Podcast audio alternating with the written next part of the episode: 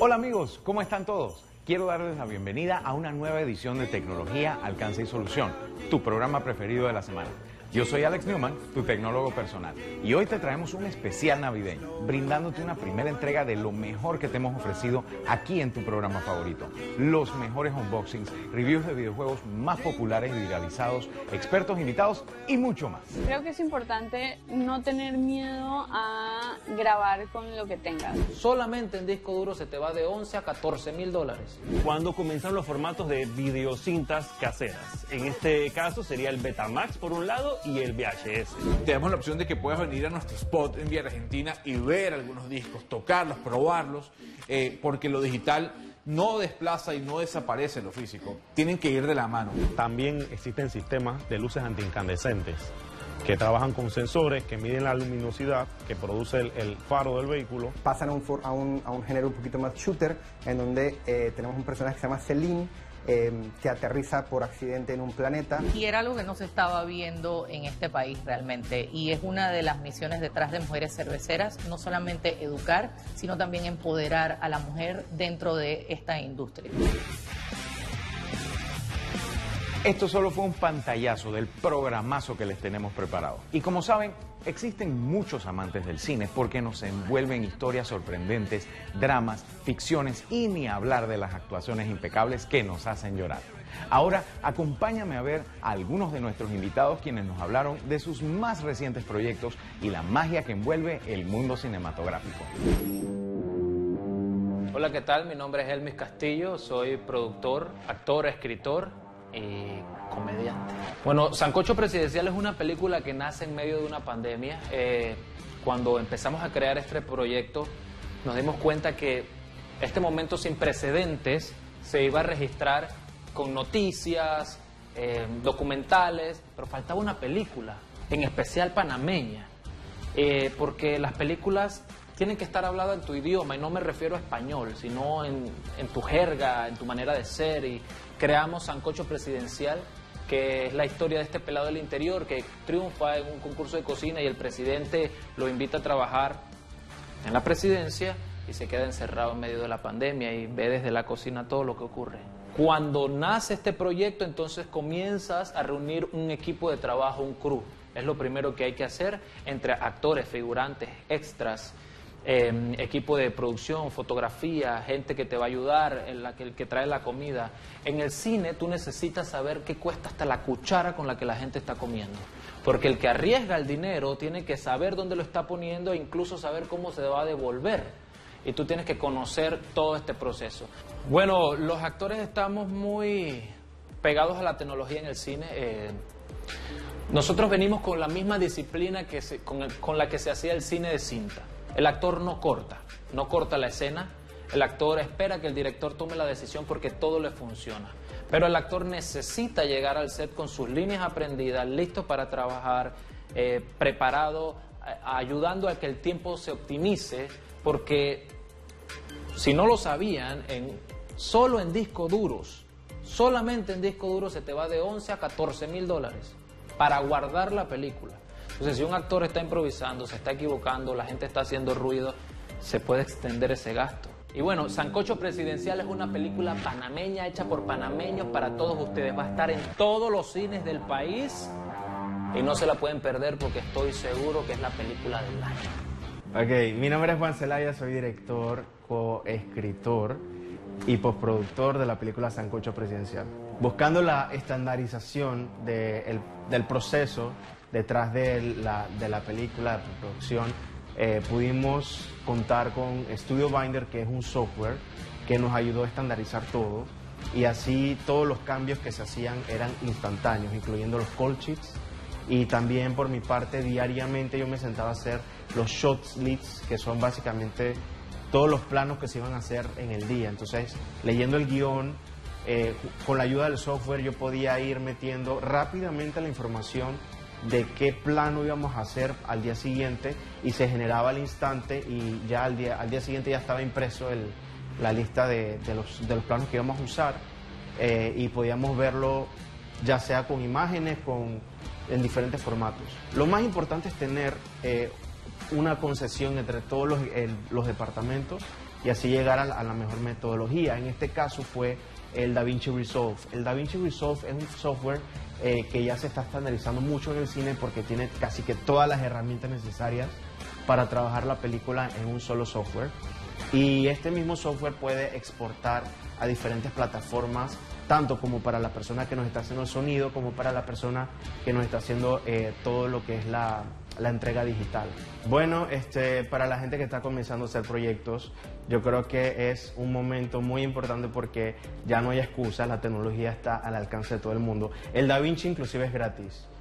Las herramientas para poder aprender están en YouTube, están en todas estas diferentes plataformas que podemos tener a nuestro alcance para aprender cada día más. Ni siquiera depender de, una universidad para empezar a emprender nuestros propios proyectos. Ya no tienes que graduarte para poder hacer tu primer cortometraje, ya lo puedes hacer eh, con la tecnología que todos tenemos al alcance.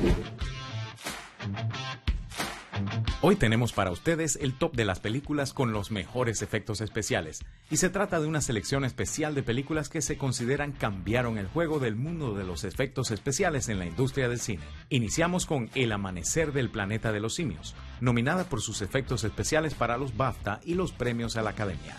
En esta película se utilizó tecnología de captura de movimiento para los personajes principales y CGI para el resto de los simios. En la siguiente posición tenemos a Ex Machina, película que mencionamos en nuestro top de mejores historias de robots para nuestro programa sobre robótica. Ex Machina ganó un Oscar por ser la película con los mejores efectos visuales. La peculiaridad de Ex Machina es que todos los efectos especiales se agregaron en post y durante la grabación no se usaron pantallas verdes ni marcas para tracking. Inception, de Chris Nolan, debía reflejar la enigmática aura de la premisa de un sueño dentro de otro sueño, y para esto trabajó con Paul Franklin, un famoso supervisor de efectos especiales que combinó para esta película trabajos con miniaturas, CGI y animación digital. Avatar es una de las primeras películas en las que uno piensa al hablar de efectos especiales, y es que a pesar de lo que uno pensaría al darle un vistazo rápido, esta película es una experiencia con una inmersión emocional increíble. El director James Cameron trabajó tanto acción real como digital Emotion Capture y Simulcam. Por último, Gravity, para la cual se construyó una herramienta llamada Lightbox, que contaba con 4.000 luces LED para recrear la manera en que iluminan el sol y las estrellas en el espacio. 80% de lo que se ve en pantalla se trata de efectos visuales.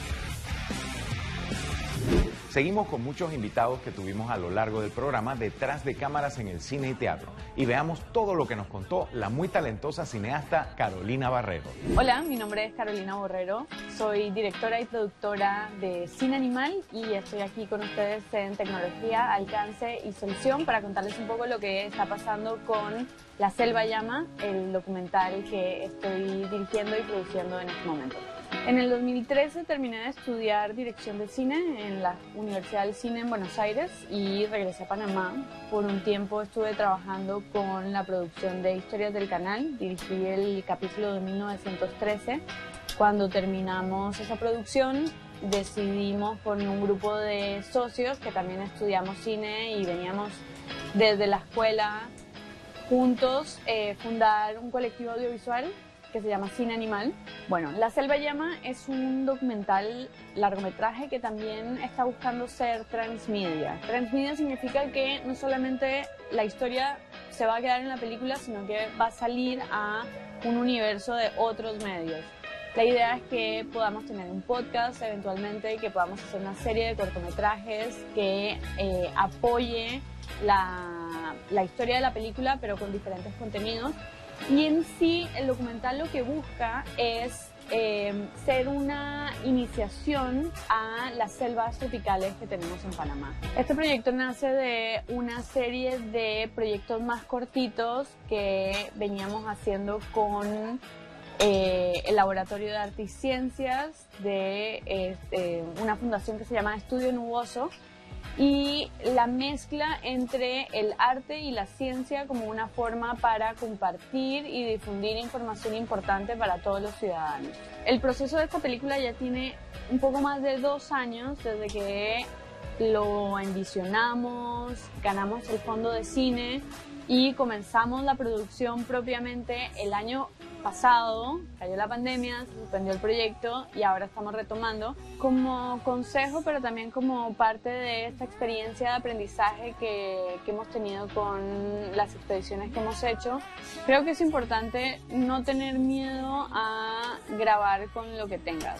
Eh, en varias circunstancias he tenido que dejar la cámara guardada en la maleta porque está lloviendo, porque estamos metiéndonos en el, en el río, porque las condiciones realmente no permiten que lleve conmigo la cámara y en esos casos grabo con una GoPro, grabo con el celular, grabo con lo que tenga realmente a la mano.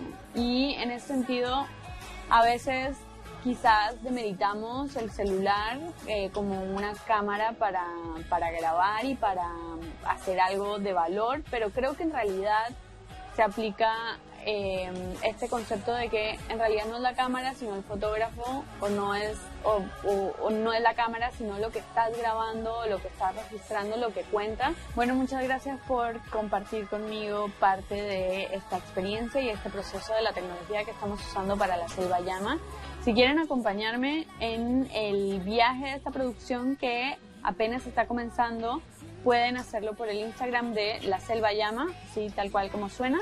Y también pueden visitar la página web de Cine Animal, eh, www.cineanimal.com. Ahí vamos a estar poniendo eh, todo el material que podamos ir compartiendo porque eh, en el proceso están surgiendo alianzas que nos permiten tanto a nosotros como a las personas que, con las que vamos a la selva crear un puente de comunicación de esas investigaciones, de esos procesos que se están llevando a cabo en nuestros bosques y ahí vamos a estar compartiendo todo lo que vayamos recogiendo.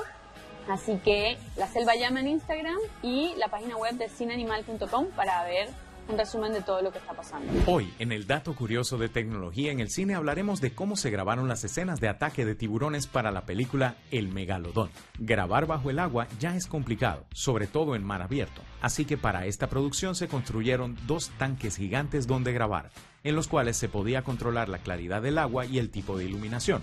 Esto hizo posible que se pudiesen tomar cada una de las expresiones de los actores en la mejor calidad. Además de actuar junto a un mítico tiburón gigante generado en computadora, los actores tomaron entrenamientos de salto a distintas alturas, respiración bajo el agua y un mes de escuela de natación. Con más de la tecnología detrás de cámaras en este especial navideño, uno de nuestros invitados, quien es inspiración para todos los que quieren iniciar en el mundo de la caracterización, nos contó todo sobre los secretos, procesos y tiempos del mundo de la transformación en el cine. Hola, me llamo Bolívar Aparicio, tengo 35 años como actor y maquillista caracterizador. Bueno, la caracterización, el maquillaje caracterizador es un maquillaje muy demandante. Nosotros dependemos de las necesidades de la producción, ya sea teatro, ya sea cine. El director nos explica a los caracterizadores, a los maquillistas caracterizadores, qué quiere lograr con el personaje. La edad del personaje, si el personaje está enfermo. Todo depende de los requerimientos de la producción. Nosotros, eh, los caracterizadores, nos preparamos en diferentes disciplinas. No solo es maquillaje, el caracterizador eh, es un maquillista que no solo sabe belleza, maquillaje de belleza, sino que también eh, se aplica en lo que son las transformaciones de rostro y cuerpo también. Para poder hacer esas transformaciones, el especialista del maquillaje tiene que documentarse en cuanto al personaje, pero también debe conocer otras disciplinas. El maquillista caracterizador debe ser un escultor, porque tiene que esculpir algunas veces en arcilla los moldes para, hacer las prótesis. Tiene que saber de anatomía también, porque si vas a hacer una nariz, tiene que saber cómo es una nariz. Si vas a hacer eh, una boca, tiene que saber cómo van los dientes.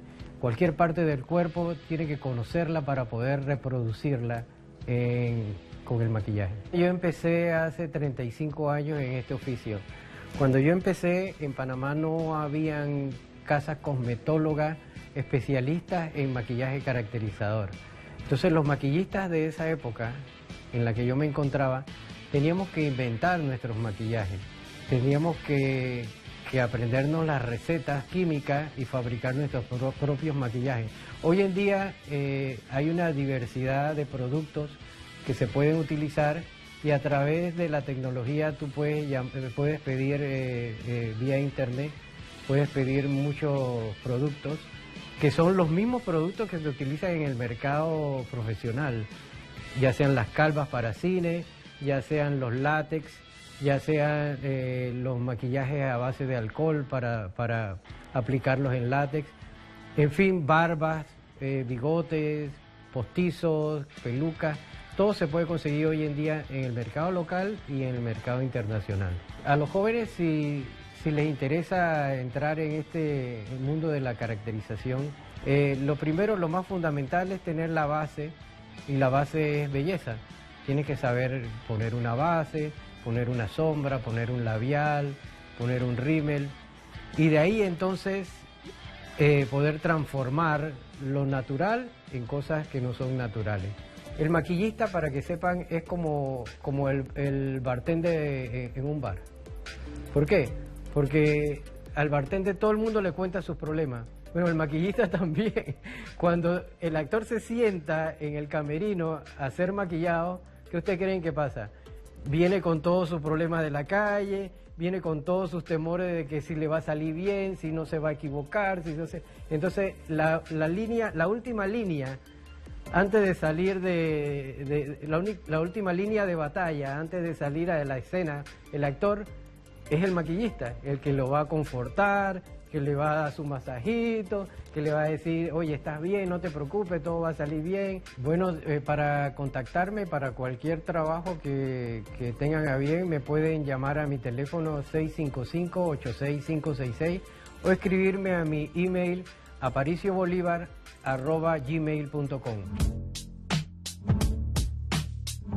Muchas gracias a todos por estar en sintonía en esta primera entrega del especial de Navidad de Tecnología, Alcance y Solución. Ya es hora de ir a nuestra primera pausa, pero al volver venimos con los mejores reviews de videojuegos, creadores de contenido que te dirán cómo iniciar, unboxing para que tengas ideas de qué regalar en estas fiestas de fin de año y mucho más al volver.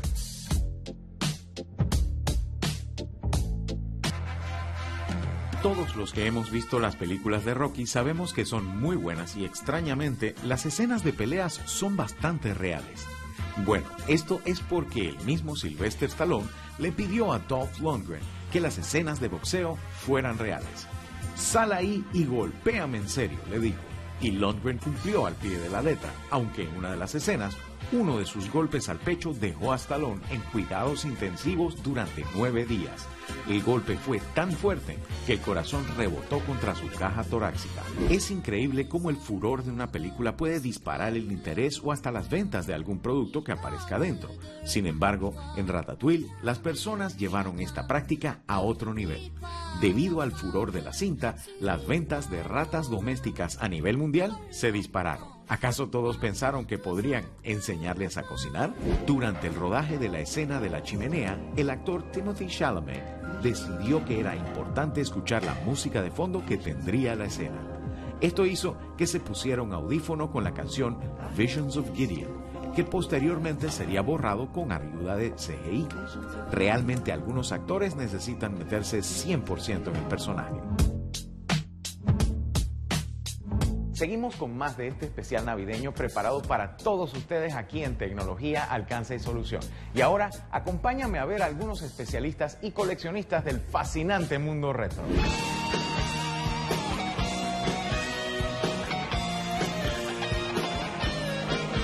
Hola a todos, soy Tony Frangias y colecciono todo lo que es tecnología de cine en casa y también películas en varios formatos. Antes de los años 70 era muy difícil ver cine en casa. Mucha gente privilegiada tenían proyectores para poder ver películas. Pero después abarataron un poco los costos con lo que fue el formato de Super 8, por ejemplo, en la cual tú podías tener un proyector y comprar películas en rollitos y verlas en tu casa, ya sean extractos de ellas o películas completas. Y más o menos esa fue la primera vez que la gente en su casa comenzó a disfrutar de cine, ¿no? En, eh, proyectado. La otra forma era verlo a través de los canales de televisión, pero tenías que esperar la película que la pasaran y por supuesto verla con cortes comerciales. Pero todo esto cambió eh, a mediados de los 70 en adelante, cuando comenzaron los formatos de videocintas caseras. En este caso sería el Betamax por un lado y el VHS. Fueron los dos formatos que estuvieron en una en guerra eh, por varios años para poder ganar la supremacía, que luego fue el VHS el triunfador, porque tenía más tiempo de grabación. Y hablando de grabación, era muy importante que en ese tiempo este, tú podías por fin grabar un programa una película que se transmitía en televisión. Eso no se podía hacer antes, tenías que esperar el momento de verla en la transmisión. Y eso se llama time shifting o lo que es ahora on demand. Tú tenías la oportunidad de verla cuando tú quisieras porque tú programabas tu aparato para verla. Y gracias a esto de los videocintas comenzó otra gran industria que era la del home video. Las peliculeras comenzaron a vender sus películas. Antes las tenían guardadas, las exhibían en los cines o quizás se las vendían a, las televisoras, pero no al consumidor común como nosotros. No teníamos las películas con nosotros, pero de ahí en adelante la gente comenzó a comprar videocintas con sus películas, ya sea en beta VHS, y comenzaron a armar su colección de películas favoritas en casa. Bueno, yo tengo de todo tipo de equipos de cine en casa. Eh, lo que son reproductores, por supuesto, tengo eh, en los años 70, eh, es, me compraron en mi casa lo que es el proyector Super 8 y yo veía mis películas de Disney de muy niñito. Después vinieron ya lo que fueron las videocintas y entonces se compró un Betamax y aquí tengo mi Betamax más viejo que tengo, uno Sony, es el 5400, creo que es el modelo exacto. Y como pueden ver, este, es bastante grande, pero una innovación porque por fin podías grabar, como les dije, y también podía ver todas mis películas favoritas eh, en, en, él. Después más adelante obviamente compré VHS, eh, Betamax más avanzados.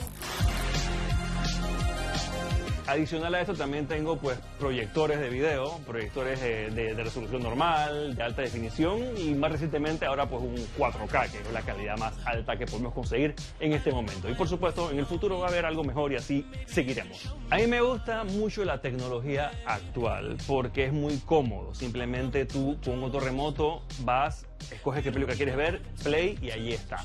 Pero eh, por supuesto depende de una conexión de internet de alta velocidad, que no todo el mundo la, no todo mundo tiene. Si se va al internet, te quedaste sin la película. Bueno, siempre para mí ha sido muy bonito tener un cine en casa, tener esa tecnología.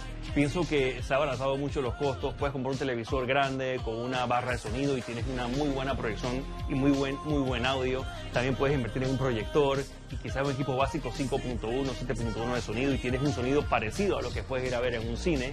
Así que yo sinceramente pienso pues que es muy muy bueno tener esto y sobre todo por la variedad que tenemos ahora de contenido. Tenemos todos estos apps de streaming de diferentes eh, eh, casas en los cuales tenemos miles de películas que ver y de verdad que no alcanza el tiempo para ver tanto. Yo soy Gonzalo Lázari, yo soy periodista eh, y además soy uno de los creadores y socios de Longplay, que es la primera tienda de vinilos nuevos en Panamá fundada ya hace cuatro años. Yo soy fanático de la música, amo la música, eh, eh, soy melómano eh, y recuerdo estando en un viaje en Los Ángeles, estaba haciendo una cobertura para los Grammy, me topé con una de las tiendas más importantes de, discos que hay en Estados, en Estados Unidos, se llama Amiga Music. Y viendo Amiga dije, ¿por qué no, esto no puede estar en Panamá? Le comenté a unos amigos para, para hacer algo, una experiencia diferente, poder traer la cultura del vinilo en Panamá que ha existido en el país, de eso no hay duda. Nosotros no, inventamos eh, el agua tibia, porque ya eso existía. Lo que queríamos era trasladar eh, un nuevo formato, vender vinilos nuevos, música contemporánea, y a partir del año 2017, eh, justamente en el mes de mayo, iniciamos este, este camino que, que está cumpliendo cuatro años. Estamos en una era digital, pero la era digital no significa que uno tenga que dejar a un lado lo físico, el contacto. Por eso eh, nosotros, con toda esta revolución que ha habido con la pandemia, eh, hemos abierto la posibilidad de que la gente tenga un, e-commerce de vinilos en Panamá directamente, donde usted puede comprar un disco y en 24 horas lo tienes, como si estuviese comprando en Amazon. Eh, eso no había pasado en el país.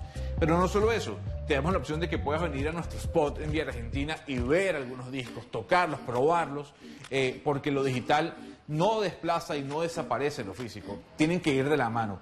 Y Longplay lo, lo que significa es una marca, un concepto que quiere vender una experiencia. Nosotros no queremos mercadear música, nosotros no queremos comercializar música, queremos vender una experiencia. Y la experiencia es que la gente pueda llegar a su casa, poner un disco, abrir una copa de vino y disfrutar de un momento diferente. Ese momento es Londres.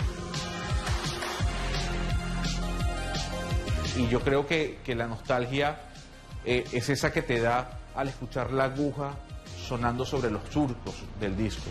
Esa nostalgia que te da la posibilidad de disfrutar un disco completo. Y yo le hago la pregunta a los televidentes, ¿desde cuándo no escuchan un disco completo? Que lo dejan sonar, no un playlist, un disco. Esa nostalgia con la tecnología, sin duda alguna, se ha mezclado, porque la tecnología lo que ha hecho es facilitar el, el- el momento del disfrute, del goce, de la experiencia. La tecnología nos ha brindado eh, trasladar esos grandes equipos que se tenían en los 60, en los 70 para escuchar vinilo a equipos mucho más pequeños, mucho más eh, compactos, pero de muy buena calidad.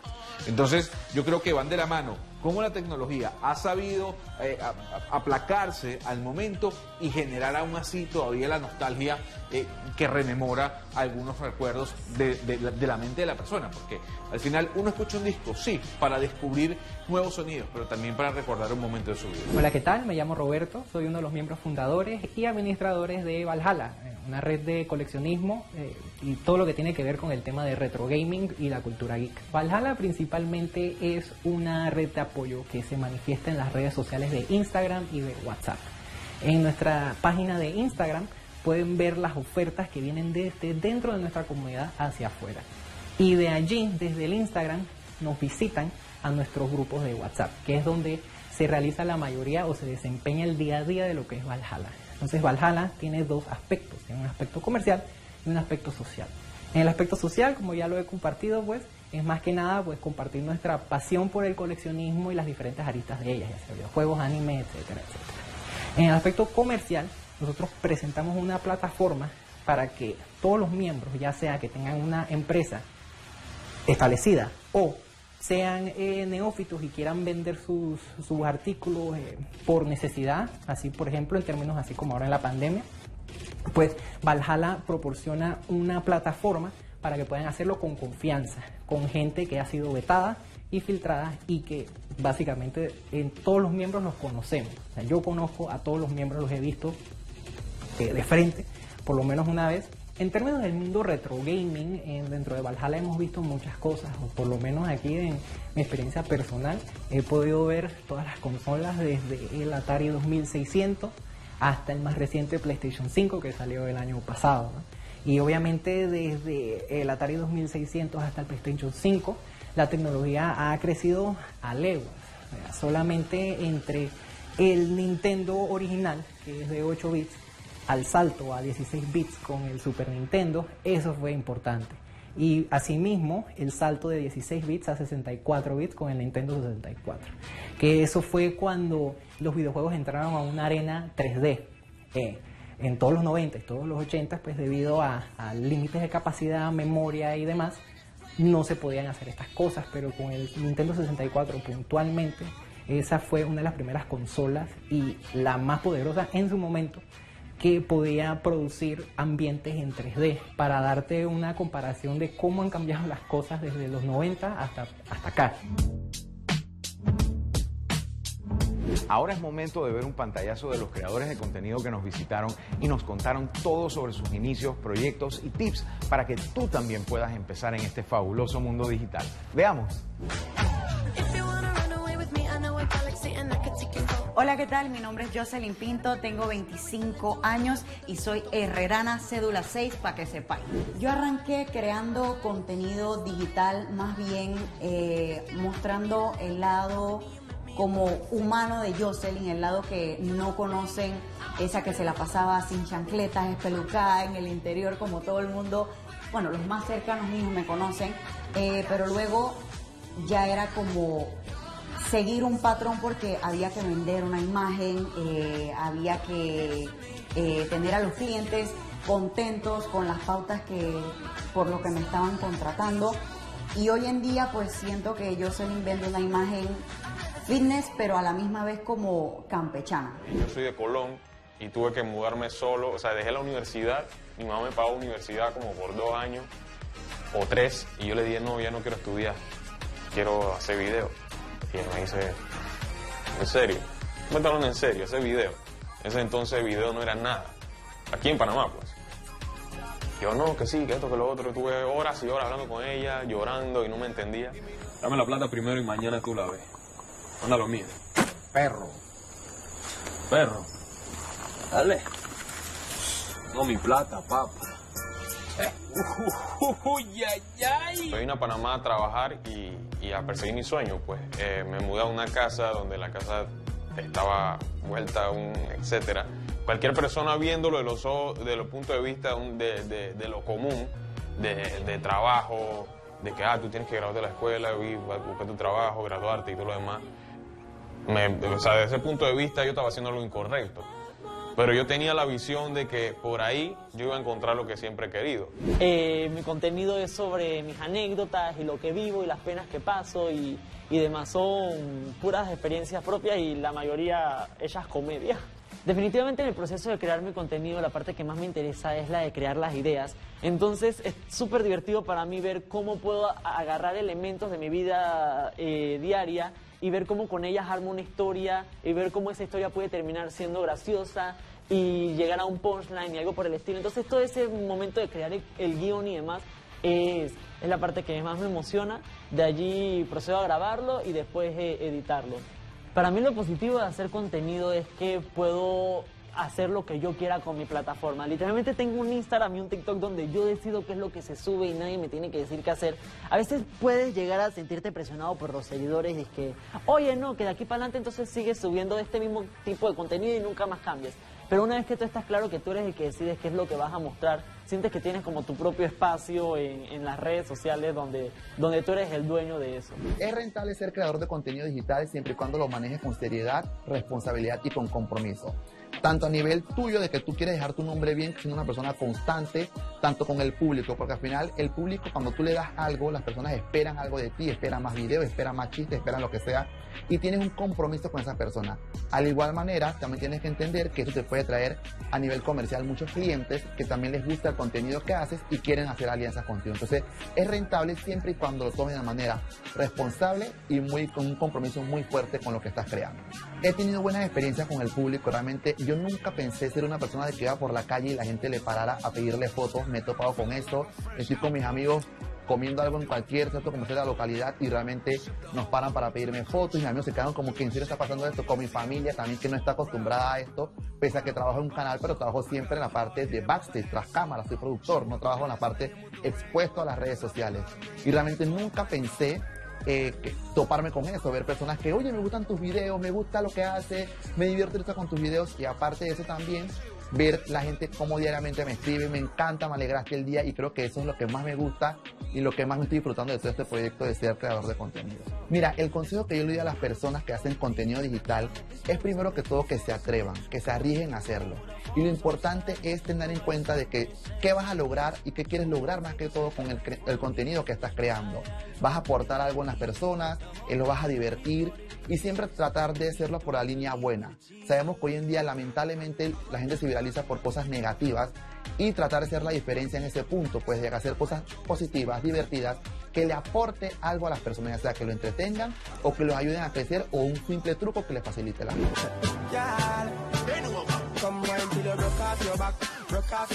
Bueno, yo empecé, como empezar, empezar en sí a grabar videos fue en el 2018. Pero hasta inicios de pandemia fue que yo dije, bueno, voy a hacer TikTok, vamos a ver qué pasa. Entonces fui como haciendo TikTok para divertirme a mí primero y después vi como que ya se iba haciendo algo más en serio. Y vi que las personas ya iban compartiendo, ya querían ver más y yo como que bueno, me voy a poner serio en esto si a las personas les gusta. Y eso fue lo que hice, me puse en serio, empecé a subir un video por día, después dos y así.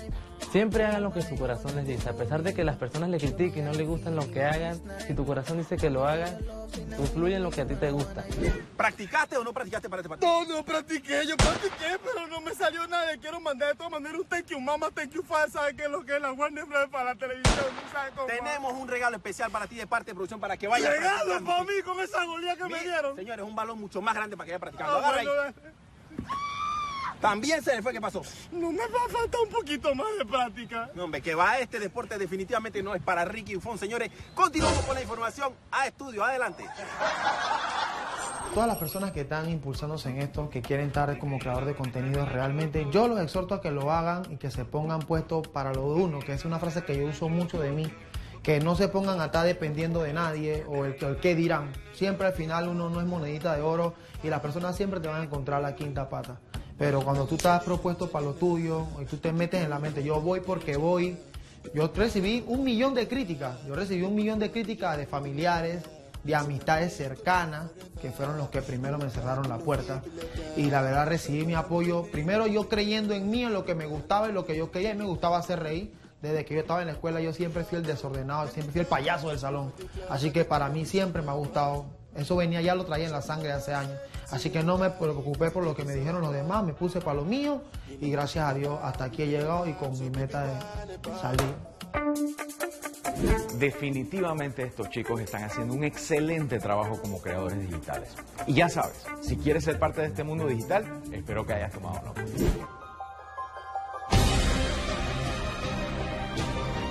El anime es un arte y tipo de entretenimiento que ha tomado mucho auge en los últimos años, y muchos olvidamos que todos en algún momento disfrutamos de anime quizás sin saber.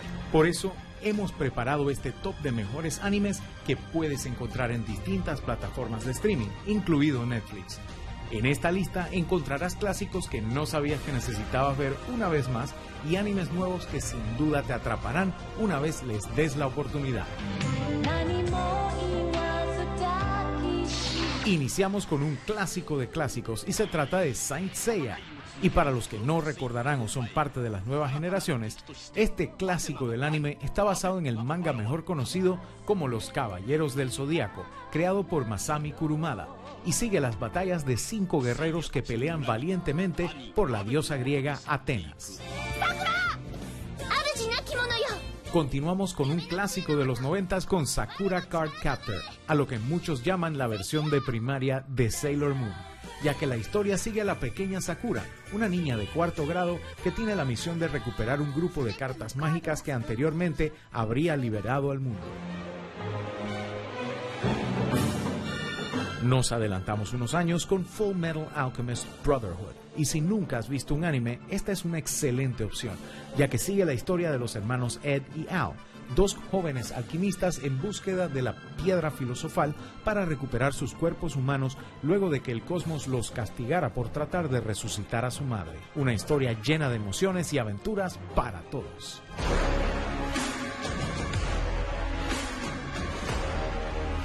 Naruto y Naruto Shippuden son dos animes distintos, pero no los podíamos separar porque una vez empieces a seguir la historia de Naruto y sus amigos, no podrás detenerte.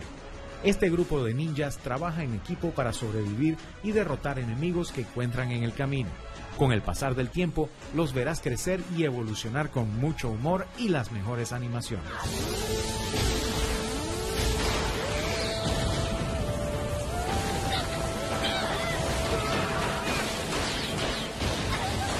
Terminamos con Attack on Titan, un anime que quizás no es para todos ya que está lleno de acción y sigue la historia de jóvenes que se enfrentan al régimen de los titanes, que resultan ser despiadados zombies. Hay muchos más animes esperándote, tanto nuevos como clásicos, y quizás los conozcamos en otra edición de Tecnología, Alcance y Solución.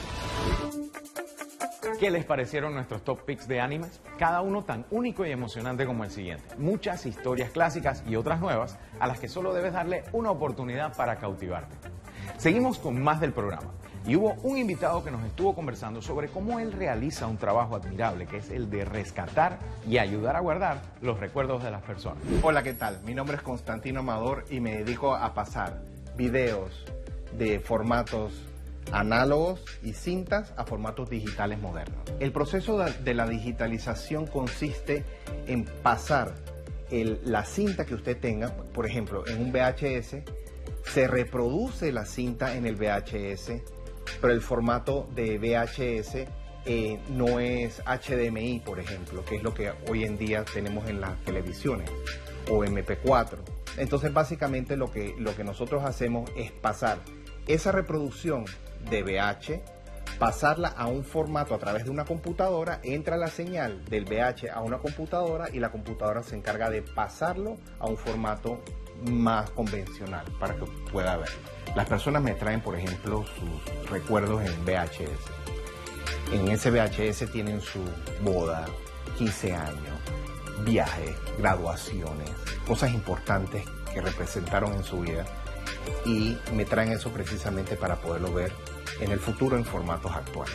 Yo empecé en el negocio de la digitalización eh, de una manera muy curiosa. Eh, yo tenía muchos recuerdos que, que, tenía de seres queridos que ya no están con nosotros. Eh, cuando busqué a alguien que me hiciera este trabajo era muy costoso.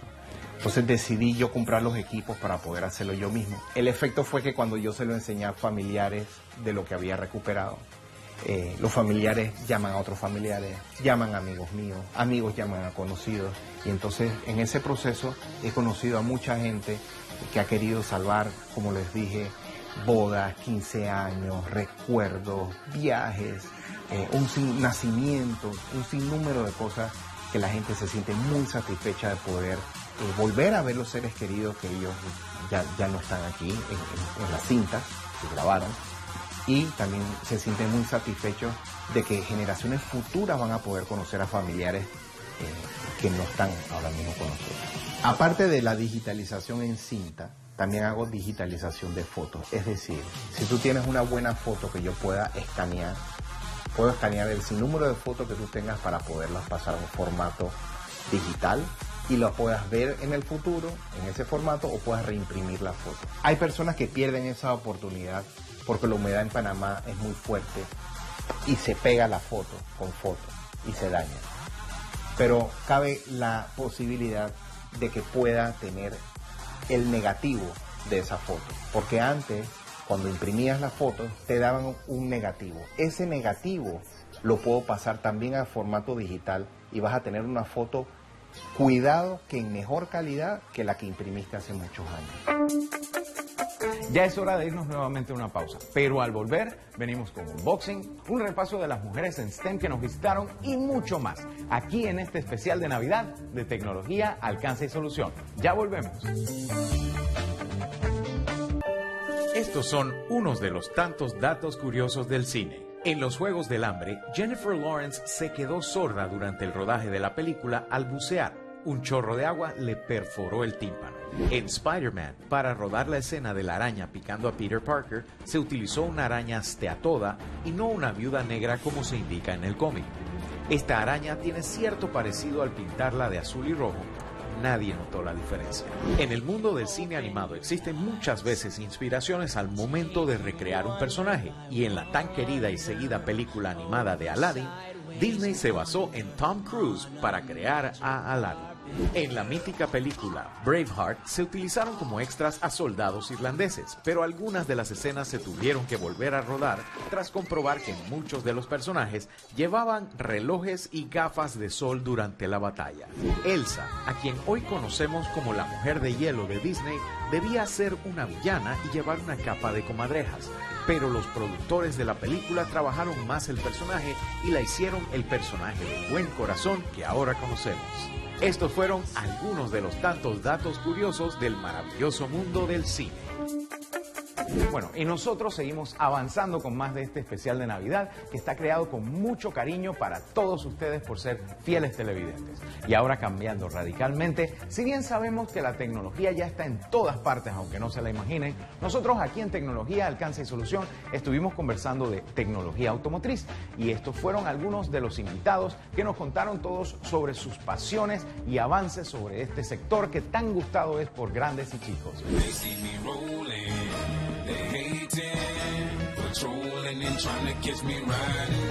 Hola, ¿qué tal amigos? Te habla Rogel Stey, mejor conocido como La Rata. Hoy vamos a conversar un poco sobre mi auto, el Ratón BMW 323 del año 2000. Te converso un poco de mi auto BMW del año 2000. Mi carro, lo ves, tiene 21 años de edad. La verdad que lo conservo, es mi bebé prácticamente. Le he invertido eh, dos que tres chimbilines, ahí no puedo decir así porque entonces mi esposa me, usted sabe. Y hablando un poco de la pintura de mi auto, como lo ven, es gris es mejor conocido como un gris ratón, es un tono personalizado de la cual lo hice a mi gusto, ¿verdad? Yo con el tintero nos pusimos a mezclar los colores, le digo, mira, este es el color exacto que quiero para mi auto, por eso que es, es gris ratón y mejor conocido mi auto como el ratón. Sabe que un carro tiene que tener su boom boom boom, como dicen, su musiquita no es unidad móvil, pero tiene un audio ambiente de la cual puedo conversar con mis amigos y poner mi musiquita, cuenta con cuatro pantallas y también está personalizado con el logo de la rata. No lo puedo pasar por alto, mandarle el saludo a nuestro amigo de Boombastic y mi amigo Cachorro, son los artistas de hacer el maletero del ratón. Y hablando un poco de la suspensión del auto, porque muchos me preguntan que si mi auto tiene bolsa o no tiene bolsa. Bueno, mi auto no tiene bolsa de aire. Mi auto está agachado a mi gusto.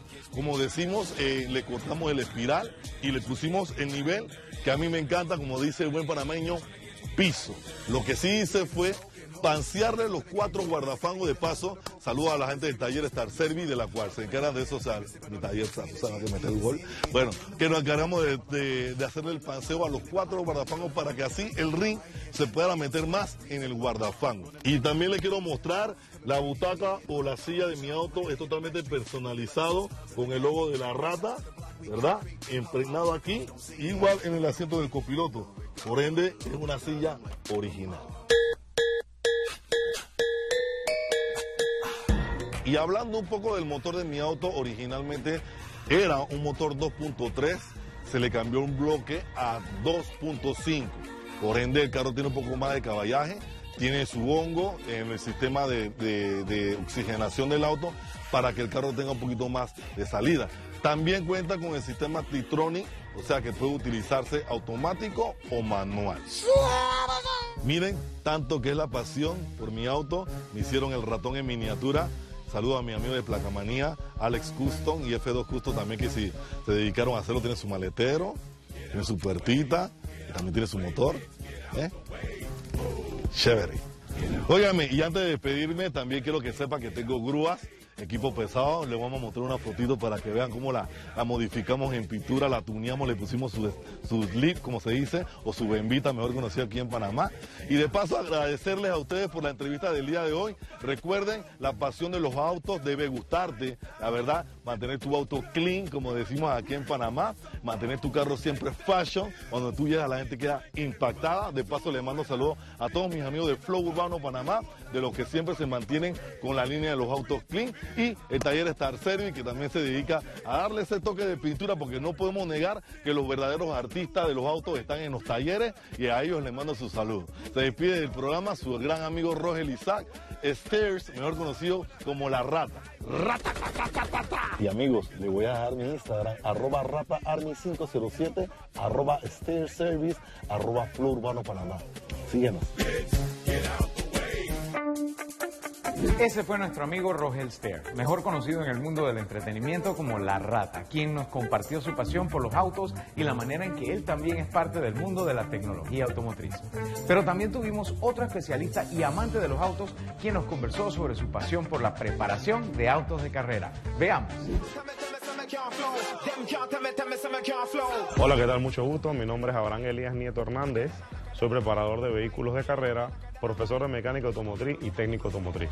Mi pasión sobre los vehículos comenzó desde pequeño, ya que mi papá llevaba a la casa revistas de mecánica popular y eran de él, pero yo me las arreglaba para encontrarlas, leerlas y poco a poco fue creciendo lo que es mi pasión hoy en día.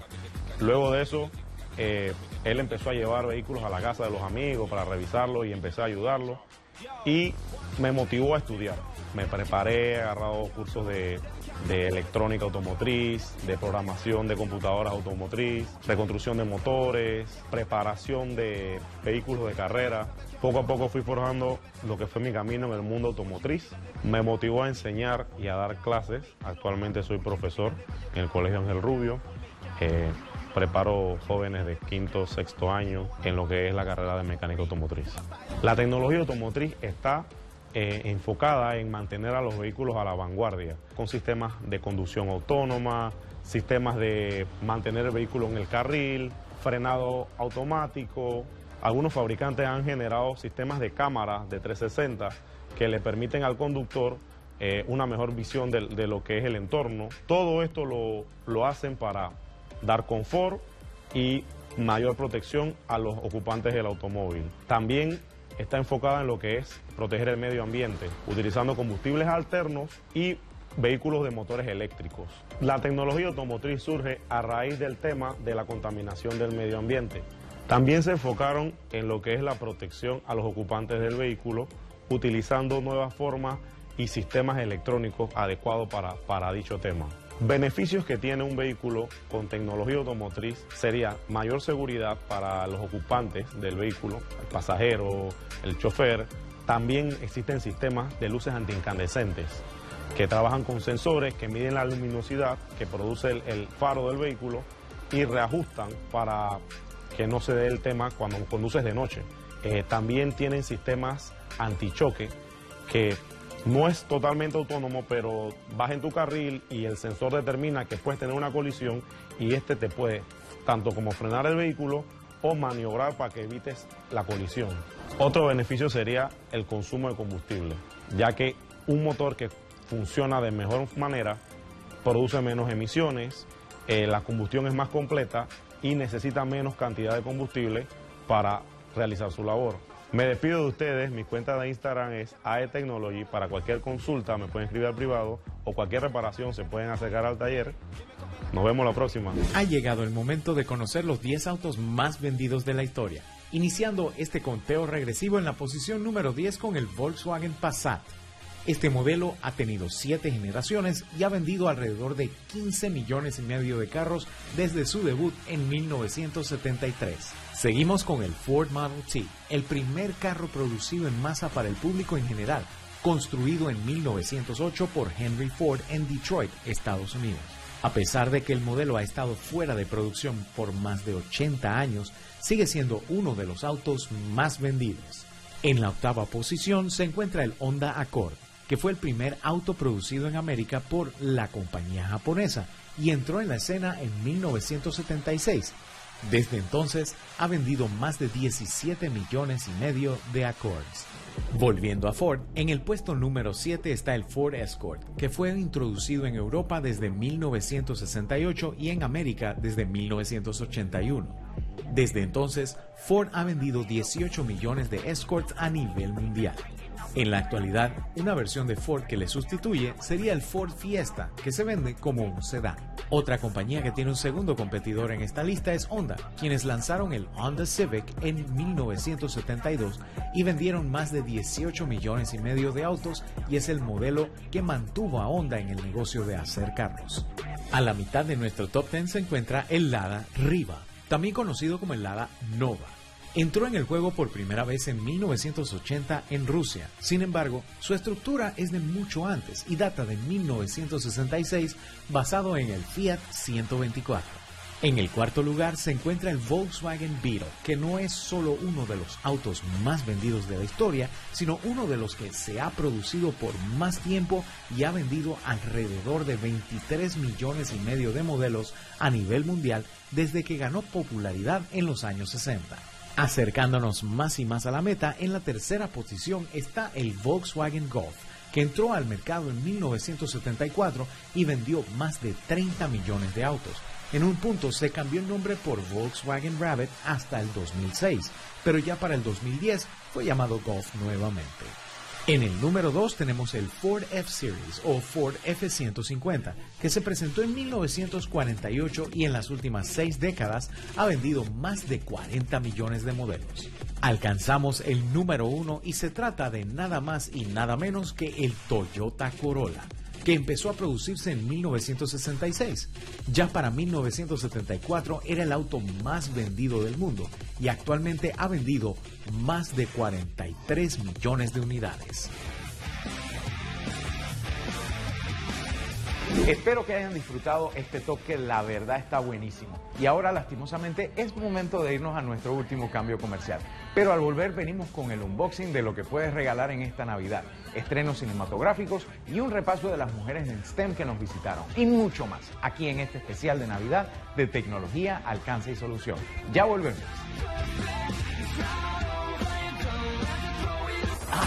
Actívate Marea Roja. porque nuestros muchachos van con todo a la cancha en un amistoso candela como preparación para los próximos partidos del octagonal rumbo al Mundial Qatar 2022. El próximo domingo 16 de enero a las 3.30 pm chocamos contra los poderosos incas en su casa. Perú, Panamá, totalmente en vivo desde el Estadio Nacional en Lima con las mejores voces. El Team Deportes RPC, David, Miguel y Nicole. Somos la casa de la marea roja. Vive toda la emoción en RPC, Telemetro y Metcom Go.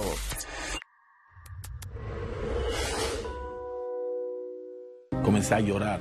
¿Te habían condenado a cuántos años? Tres cadenas perpetuas más 85 años. Ellos usaron mi vehículo para un crimen. Todo el mundo sabía que yo era inocente. Tienes una historia de vida que les va a servir para mucho. Eso, lo que me quitaron a mí en mi juventud, ahora yo solo quiero regresar a la nueva generación en Panamá. A las 8 y 30, en Dime quién eres, con Susan Elizabeth Castillo. Panameño hasta el final. Por Eco, tu referencia. Canal exclusivo de Tigo.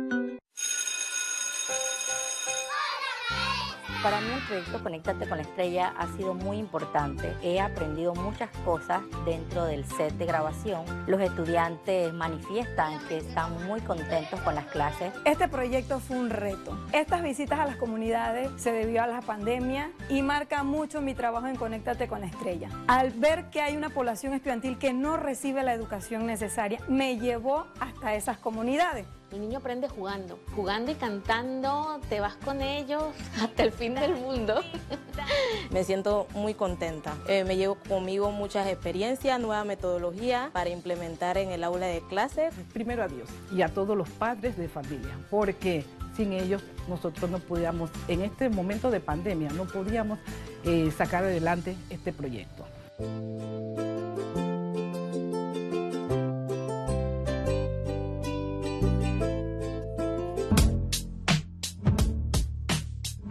Ahora vamos a conocer un repaso de algunas de esas mujeres que dan su aporte al país como grandes mujeres en STEM. Veamos. Hola, mi nombre es Cristelis Lazo, soy estudiante de Ingeniería en Biomédica.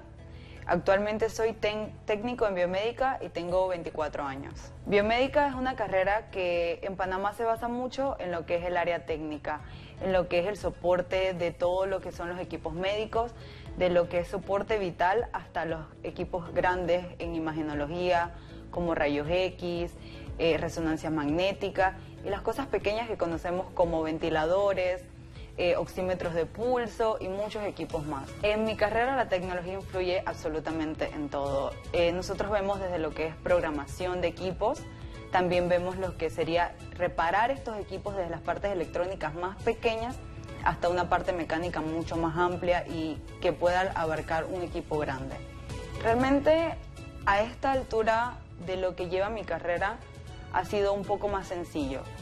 Tengo eh, experiencias de otras personas que nos cuentan, ingenieras de muchos más años de experiencia, que para entrar al, área técnica tuvieron mucha, eh, muchas complicaciones realmente para poder entrar, porque como se les consideraba mujer, no se les consideraba como técnico, sino simplemente como el área de ventas, lo que era la cara bonita que presentaba la empresa. Cuando como mujer, igual que los compañeros hombres, nos formaban bajo las mismas circunstancias, las mismas carreras, los mismos profesores y las mismas asignaturas se nos daban a todos. Las mujeres realmente se le da mucho lo que es el trabajo informal. A nivel nacional, las mujeres representan otro tipo de carreras que no son las carreras técnicas en sí, ni las carreras de ingeniería o de ciencias. Siempre se le ven en carreras de administración, contabilidad, y pienso yo que es importante que vayamos cubriendo todos los espacios que se pueda, puesto que hay más mujeres que hombres en el mundo. Somos igual de capaces, somos igual de pudientes en todo lo que nos podemos proponer. Somos creativas y podemos cumplir todos los retos que nos pongan. Tengo más de 20 años de experiencia eh, laboral en distintas industrias. Actualmente manejo eh, todo lo que es marketing and communications de Digicel en Panamá eh, desde el punto de vista global de toda la compañía. Bueno, el, tema de género eh, a veces puede ser bastante controversial en ciertas industrias, ¿no? Y se pensaría que en tecnología eh, quizás una mujer no pudiera tener ciertos espacios, ¿no? Mira, de verdad que en Digicel se vive la diversidad. La Digicel es una empresa inclusiva, es diversa, en, en, Digicel no tenemos barreras y lo interesante es que la mujer sí ha tomado posiciones cada vez más importantes. En decir, buscamos el, equilibrio, buscamos ese balance. ¿Cómo ha sido? A través de meritocracia. yo creo que lo, más importante que, tenemos, que las mujeres que queremos seguir una carrera profesional y seguir creciendo y seguir enriqueciéndonos como profesional y también ayudando a otras, es tratar de no ser tan duras consigo misma y creer en que sí se puede y creer en el potencial eh, que, cada una tenemos dentro de, dentro de sí. Muchas veces las mujeres cuando eh, tienes un ofrecimiento, un nuevo cargo, cuando tienes un ofrecimiento, un nuevo reto, a veces pasa que nosotras mismas somos muy duras y decimos a veces, eh, ¿será que puedo? Pues sí, o sea, si la compañía te está diciendo que tienes esa posibilidad, si la compañía te está diciendo que, eh, estás, eh, estás ya lista para ese nuevo reto, lo importante es que confíes en, en ti misma, ¿no? Hola amigos de tecnología, alcance y solución. Soy Yamilka Díaz y hoy van a conocer un poco de mi pasión por los virus. Realmente fue por casualidad, porque mi objetivo era estudiar medicina, pero cuando hice los exámenes para ingresar a la Universidad de Panamá no quedé dentro de los clasificados. Entonces eh, decidí estudiar un año de biología para reforzar conceptos y luego volverlo a intentar. Pero cuando di la clase de microbiología me enamoré de las bacterias, me enamoré de los hongos, me enamoré de los virus, de los microorganismos y bueno, ya ahí decidí que iba a ser microbióloga. Luego eh, me trasladé a la ciudad de Panamá porque mis primeros años de estudio los hice en Chitré y eh, aquí pues terminé de hacer contactos con los profesores y tuve la oportunidad de hacer varias pasantías eh, luego entonces tuve la oportunidad de ir a Indicasat, IP, y allí trabajé con tuberculosis y trabajé también como parte del equipo que hacía lo que era la calidad microbiológica y química del Canal de Panamá. En ese tiempo había un proyecto entre Indicasat y el Canal de Panamá y yo trabajé allí dos años. Hola, yo soy Sina Rodríguez Lombardo, soy licenciada en Ingeniería Electrónica y Comunicaciones de la Universidad de Panamá, con una especialización en Administración de Empresas. Actualmente soy gerente de tecnología e inteligencia de negocios. Tengo aproximadamente 17 años de experiencia ya. He trabajado en diferentes industrias, digamos que desde el día que me gradué al día siguiente ya tenía un trabajo como aprendiz en una empresa de telecomunicaciones de Panamá. En mi carrera universitaria, increíblemente, el 50% éramos mujeres. Yo nunca he tenido problemas a nivel laboral eh, por discriminación por sexo, nada de eso, por lo menos en mi caso. No estoy diciendo que no exista, de, sí que existe, pero en mi caso no ha habido. Este, de hecho, yo crecí en un ambiente donde eso era muy normal, a pesar de que, digamos, mi inspiración fue mi papá porque él era el, el electrónico que amante de la tecnología, pues mi mamá es científica, mi mamá es física. Así que para mí fue muy normal que elegir una carrera de tecnología porque no había sexos. Definitivamente son carreras que tienes que doblarte el lomo, quemarte las pestañas, tienes que estudiar.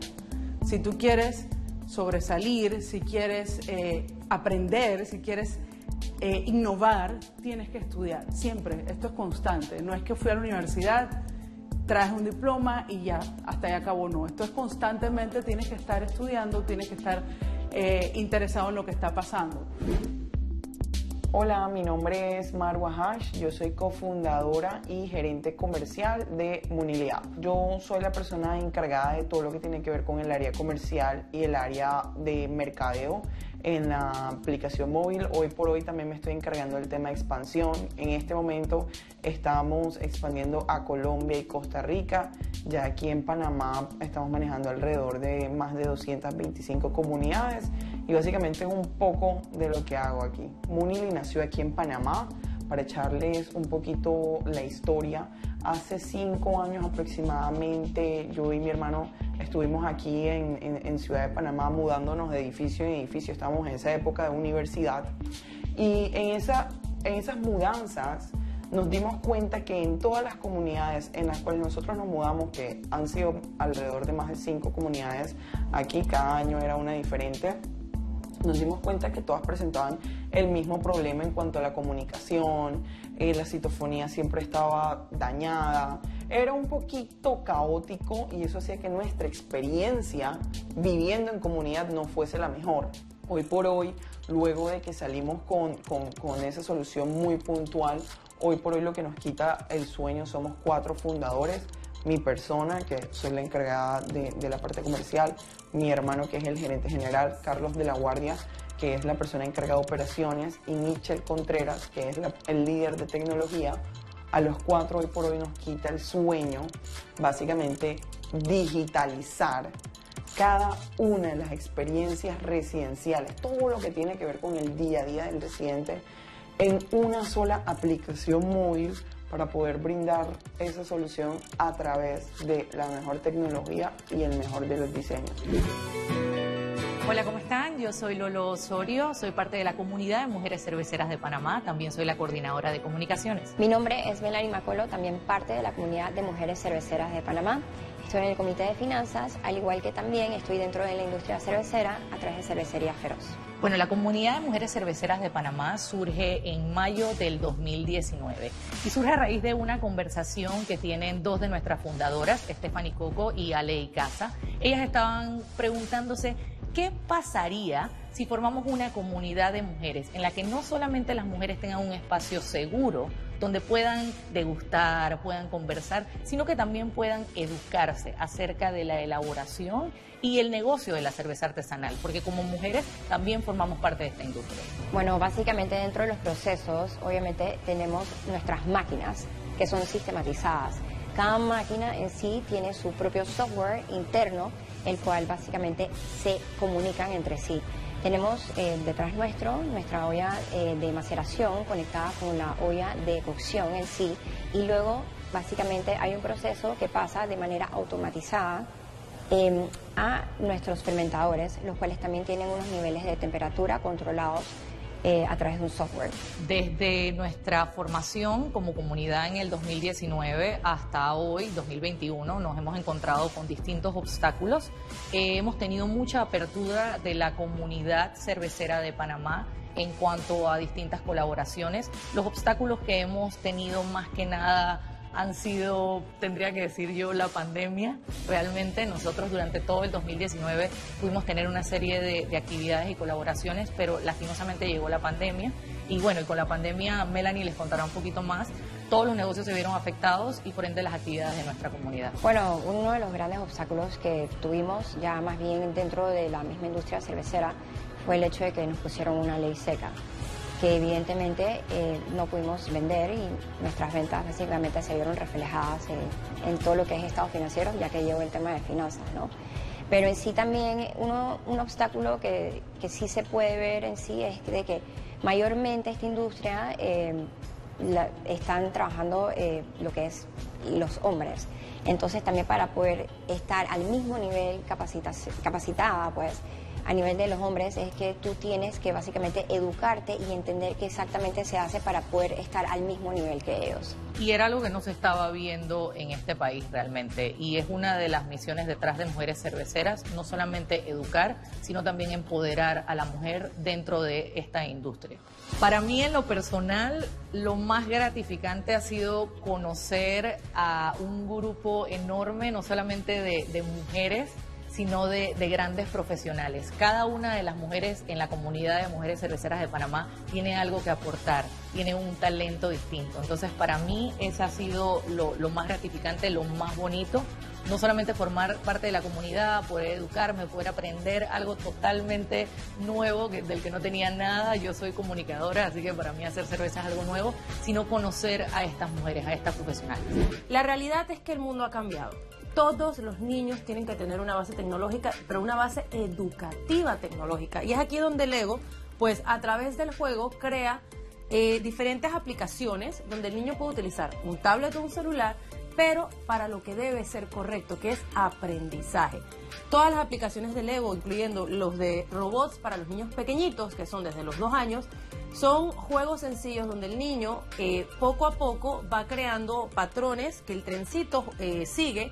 Y no es necesario que el niño utilice el tablet, es como un complemento agregado, pero la idea es que los niños aprendan desde muy temprano que para esto es que utilizamos la tecnología, para aprender, para jugar y no para beneficiarnos de otra manera negativa, porque muchas veces el problema de los papás es que los niños pasan demasiado tiempo pegados a los dispositivos electrónicos, pero están viendo juegos que tienen gratificación instantánea, que realmente no aportan al desarrollo neuronal de ellos, sino aplicaciones como estas, donde el niño aprende robótica, aprende este, aprende como le digo a las personas. No solamente es el, la programación por código, sino que el niño va aprendiendo de colores, va aprendiendo de números, va aprendiendo de idiomas y poco a poco, sin darse cuenta el niño a través del juego, pues va grabando en la parte de su cerebrito cómo es la programación y eventualmente si el niño tiene algún interés en carreras relacionadas con robótica, pues ya tiene una base.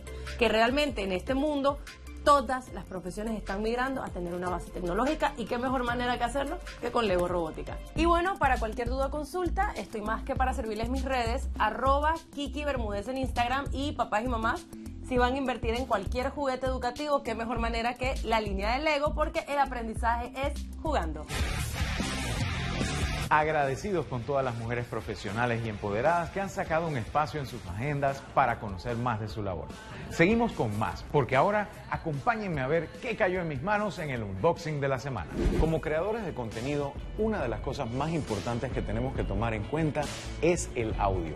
Y para eso, tener buenos micrófonos siempre vale la pena.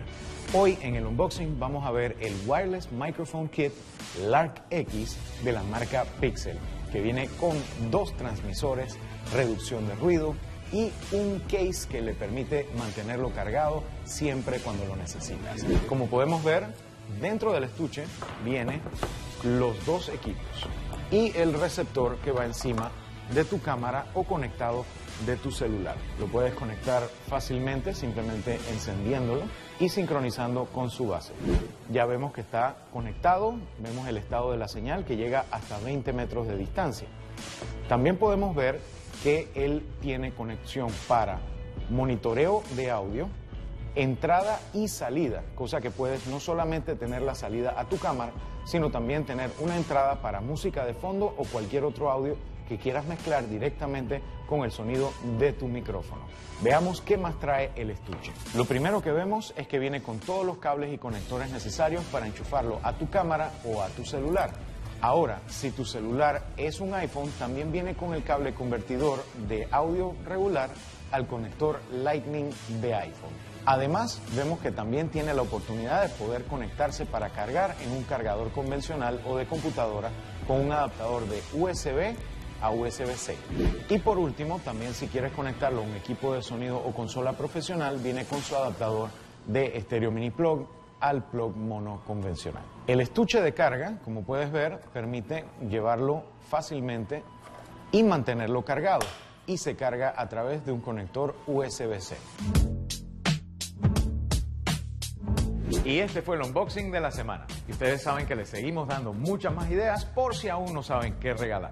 Seguimos con más, porque en este especial de Navidad nosotros no podemos dejar por fuera a uno de nuestros segmentos más queridos y seguidos por grandes y chicos. Así que los dejamos con un repaso de los mejores reviews de videojuegos. Este juego fue creado con jugadores y para jugadores. Es un sinfín de alternativas que tú puedes tener al jugar este videojuego. Es espectacular. La mente sin duda te explotará y se tiran las horas en un santiamén. ¿Cómo inicié en el mundo de los videojuegos? Gracias a un Family Com que llevó mi papá hace muchos años a mi casa y desde ahí me he enganchado con los videojuegos. Eh, he pasado por lo que es el Family Com, eh, Super Nintendo jugando Mortal Kombat, Nintendo 64, como olvidar Zelda, Ocarina of Time, Mario Kart y ser gamer la verdad es una experiencia espectacular y ahora más en día porque puedes interactuar con personas de todo el mundo. Ya no tienes que jugar en tu casa solo, sino que gracias a plataformas como Twitch, como Facebook Gaming, te abre un panorama gigante hacia el mundo. This world is becoming part of me, infecting my mind.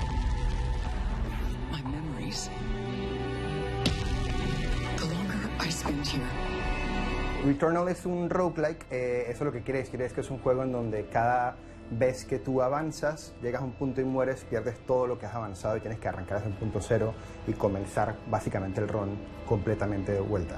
Eh, es producido por un, un estudio que se llama Housemark, que es uno de mis estudios favoritos. Este es como un como una extensión de lo que suele hacer el estudio porque es en efecto un poquito arcade, es un, es un, eh, es un bullet hell twin stick muy similar a lo que suelen hacer, pero en esta oportunidad es en tercera persona, o sea que estamos viendo al personaje desde atrás, eh, pasan a un, a, un, a un, género un poquito más shooter, en donde eh, tenemos un personaje que se llama Celine, que aterriza por accidente en un planeta que se llama Atropos, y cuando aterriza se da cuenta que cada vez que muere resucita, digamos en el punto en donde ella eh, tiene el accidente. Entonces es una manera en donde eh, el juego encuentra una manera súper interesante de contar una historia a través de este concepto muy similar a películas como, como El Día de la Marmota, por ejemplo, en donde el personaje cada vez que se duerme o muere vuelve a repetir el día por completo, solo que esta dinámica narrativa se ancla en la mecánica general del juego y tienes que constantemente estar grindeando para ver hasta qué punto logras avanzar. Adicional, en el aspecto visual es impresionante, es como uno de los primeros juegos que he desarrollado desde cero para PlayStation 5, o sea que el aspecto gráfico es impresionante, la cantidad de partículas que hay en pantalla, la cantidad de personajes que hay en pantalla es increíble. O sea, el mismo gameplay está demasiado interesante. Si ya jugaron el, el, el 7, el 8 te va a encantar, o sea, es una versión mil veces mejorada. Y ya personal es porque yo sufro el síndrome napoleónico y una de las personajes principales mide como 3 metros. Entonces eso a mí me, me causa un cierto impacto distinto en mi, en mi, en mi persona. O sea, tomaron un, un, tema muy sencillo, que el 7 fue básicamente en una casa, donde ahora es una aldea completa con diferentes tipos de personajes. Ves hombres lobos, ves de, o sea, hombres lobos, gárgolas, eh, cosas etéreas que no sabes qué es, un feto gigante, o sea, ves de todo. Hay de todo tipo de, de, de, de monstruos, de de puzzles es bien interesante. Valorant se caracteriza por ser un juego bastante competitivo.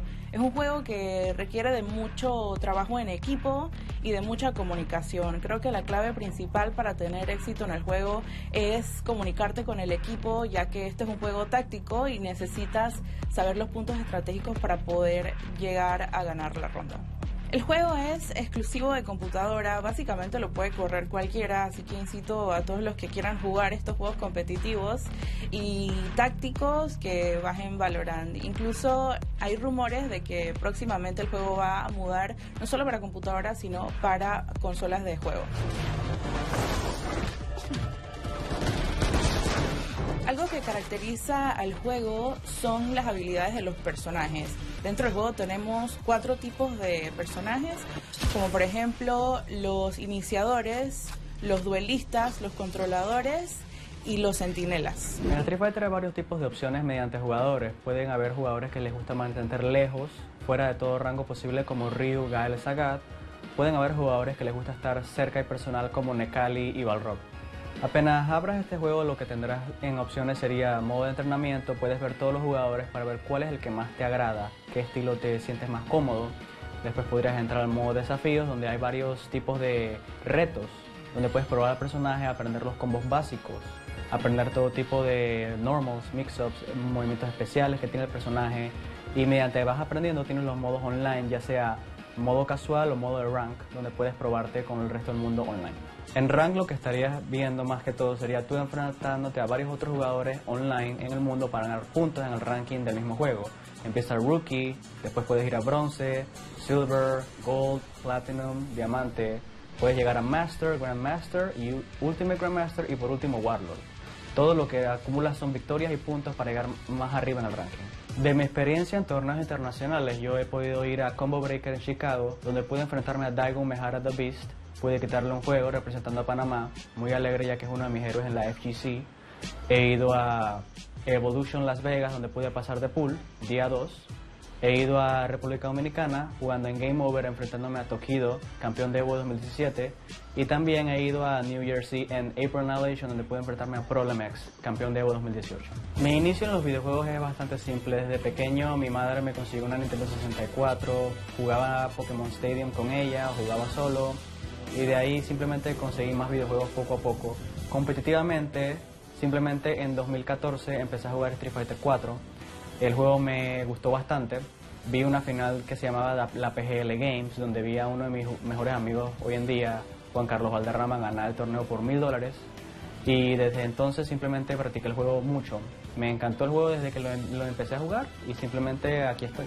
Y la roca es la primera herramienta que te dan como para que tú comiences.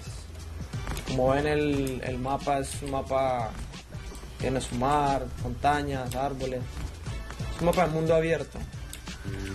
Se pica la, la, madera así con la roca. Son varios recursos que tú necesitas encontrar a lo largo de cuando comiences para, para avanzar. Por lo menos esto es la tela y con esta tela tú creas eh, arco. Haces el arco para tener tu primera arma primitiva. Pueden ver ahí, esto es una, una construcción por un jugador, que esas son las bases. Una construcción de piedra. Ah, también en el juego incluyeron los autos, incluyeron helicópteros, barcos, con los que tú te puedes movilizar. Aquí te dice, ah, mira, me están disparando. Un enemigo ahí me está disparando.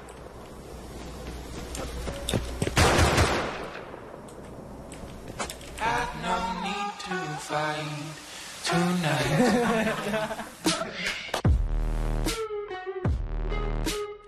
Mi historia en el gaming eh, viene desde los 8 años porque mi papá eh, era ingeniero de sistemas, es ingeniero de sistemas y yo estuve siempre frente a una computadora. Y el primer juego que yo conocí fue RuneScape, que fue un juego de MMO rol en el que yo tenía que subir un personaje y bueno, ese fue el juego que a mí me, me envició prácticamente en los juegos. Pasando los años yo dejé de jugar y llegué a Panamá y conocí a un amigo que tenía un PlayStation y él tenía Call of Duty.